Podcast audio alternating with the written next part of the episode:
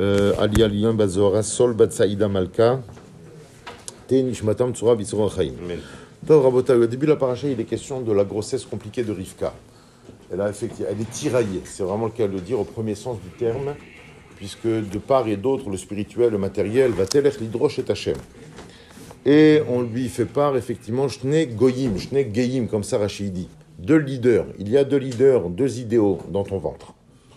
Rashi identifie ces deux leaders à travers Rabbi Udanasi et euh, Antoninus, qu'on appelait en langage, qu'on appelle en langage civil Marc Aurel, le philosophe. D'accord? C'est Antonin qui a étudié la Torah avec Rabbi Udanasi. C'est bizarre, cette explication de Rashi est très bizarre. Pourquoi Rashi ne dit pas tout simplement Yaakov et Esav? Il y a cette, même l'histoire de Yitzhak qui apprécie particulièrement Esav. Une des façons, il y a énormément d'écoles sur, euh, cette, on va dire, sur cette question. Mais une des écoles, on va dire, que tout le monde connaît, qui est très appréciable, c'est voilà, Yitzhak qui regarde le fond des choses. Peut-être qu'au fond, Esav est quelqu'un de bien. Et il essaye, on va dire, de faire confiance à ce potentiel, à ce fond. Alors moi, j'aimerais partager avec vous un fait divers. C'est un article qui est apparu dans le Parisien il y a deux semaines excusez-moi des références, mais l'article est très intéressant. Parce qu'il fait référence à ce qu'on est en train de dire et en même temps à la Gemara que je suis en train d'étudier en ce moment. Euh, dans cet article, il était question d'un mariage juif qui a eu lieu il y a peut-être une quinzaine d'années, quelque chose comme ça. Et au bout de quatre ans, donc, euh, sans trop de surprise, le mariage n'a pas tenu. Ils vont donc, pour se séparer officiellement, divorcer et effectivement, euh, sept ans après leur séparation physique, le divorce civil est prononcé. D'accord? Sept ans après. Le mariage, il a duré quatre ans. Et sept ans après, le divorce civil est prononcé. Malheureusement, le guet n'a pas été donné. Cette femme juive tient absolument à recevoir son guet pour pouvoir refaire sa vie. D'accord? Normal, légitime. Malheureusement, lui, comme un macho, on va dire, mal placé, on va dire, utilise, exploite la force que la Torah lui a donnée, de, la force que la Torah lui a octroyée de donner le guet à sa femme pour dire je vais te pourrir la vie. D'accord? Je vais te pourrir la vie, je te donne pas ton guet. Elle, elle va porter plainte. Et là, je vous parle maintenant d'un fait divers qui s'est réalisé à Paris. D'accord? Il y a deux semaines. Pas grand monde a entendu euh, ça. Mais le mari a, a reçu de la part du palais de justice, justice civile, une amende de 50 000 euros. D'accord 50 000 euros pour harcèlement. Parce qu'il l'empêche de refaire sa vie d'un point de vue religieux, son ex-femme. D'accord 50 000 euros. Il y a une sugia dans Baba Batra très intéressante, au nom de Ravuna. La Gemara dit là-bas Taliu vezavin zvine zvine. Ça veut dire quoi? Quand j'oblige quelqu'un à vendre un bien, je viens le voir, je dis Tu me vends ton, tu me vends ton restaurant? Non, je n'ai pas envie de vendre. Ok Oui, mais à ce prix-là, tu me le vends? Non, non. Oui, mais à ce prix-là, on monte, on monte.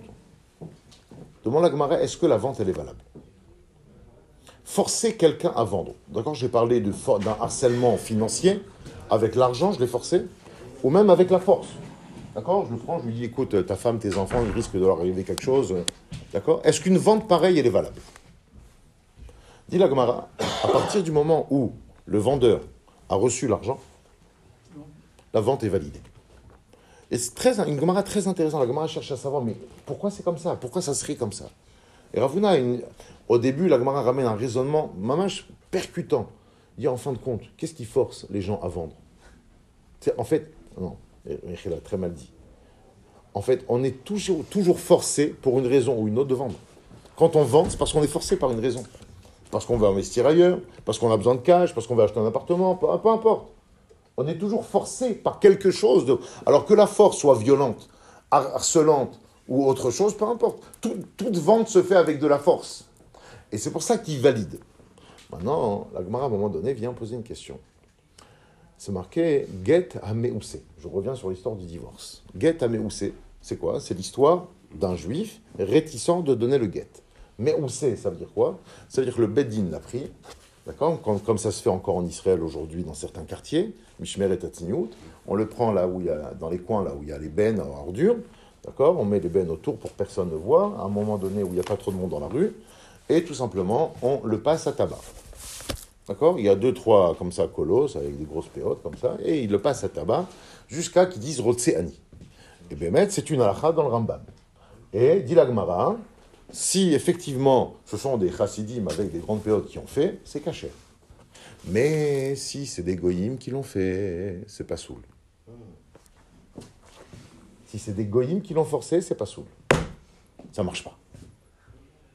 Alors, il y a une grosse question par rapport à ce verdict qui a été fait il y a deux semaines. Parce que le mec, on lui a mis 50, 50 000 euros d'amende dans la figure.